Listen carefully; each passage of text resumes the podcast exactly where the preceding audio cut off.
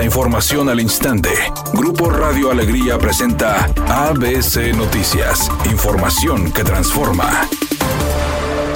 Última oportunidad. Si no has actualizado tus placas próximas a vencer, hazlo antes del 30 de junio y aprovecha los montos máximos según el modelo de tu vehículo.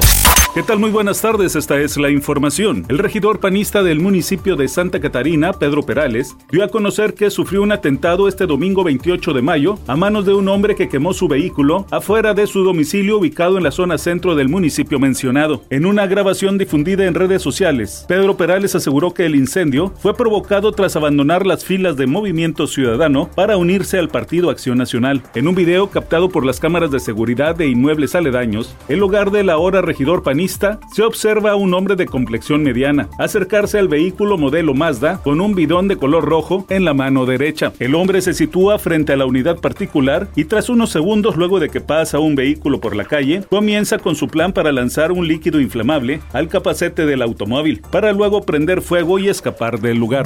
Todo parece indicar que el caso de la llamada estafa maestra se perfila a quedar en la impunidad, no obstante que fue una trama de corrupción en el gobierno de Enrique Peña Nieto para robar a las arcas públicas más de 12 mil millones de pesos, de los cuales entre 5 y 7 mil millones se le atribuyen al ex titular de la Sede Sol, Rosario Robles Berlanga. Y es que, primero, en agosto pasado, un juez federal ordenó la libertad de la orquestadora de la estafa maestra Rosario Robles por presuntas fallas en el debido proceso. Y ahora, el juez cuarto de distrito en materia de amparo y juicios federales, con sede en Toluca, Estado de México, Eutimio Ordóñez Gutiérrez, canceló la orden de aprehensión contra Rosario Robles por delincuencia organizada y lavado de dinero. Y aun cuando la Fiscalía General de la República señala que apelará el fallo judicial, la estafa maestra se perfila a la impunidad.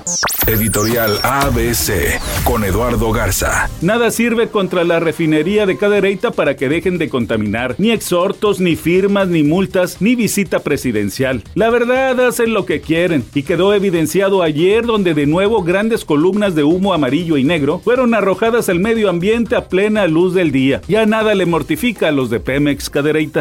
ABC Deportes informa, los Tigres son campeones del fútbol mexicano. Fíjese lo que hizo Tigres. Por primera vez en la historia, un equipo que pierde por 2-0 de visitante puede lograr remontar y convertirse en campeón del fútbol mexicano. Así lo hizo esta generación de Tigres. Para muchos, su último gran baile, la quinta de Guiñar, la quinta copa, al igual que para Aquino. Y la verdad, este equipo, igual que Nahuel, este equipo ha demostrado que tiene unas agallas, unos tamaños increíbles para salir de hoyos verdaderamente difíciles. Felicidades a toda la afición del equipo de Tigres. Luego de 20 años de ausencia en los escenarios tras su ruptura a inicios de los años 2000, la banda de rock Dogstar, donde Keanu Reeves tocaba el bajo, finalmente volvió a reencontrarse y ofreció un concierto el fin de semana. No solo eso, Keanu Reeves dijo que ahora será más común verlo como músico y no tanto como actor, porque dedicará gran parte de su tiempo a la banda. Ya están preparando un nuevo álbum y así canciones nuevas. Redacción y voz, Eduardo Garza Hinojosa. Tenga usted una excelente tarde. ABC Noticias, información que transforma.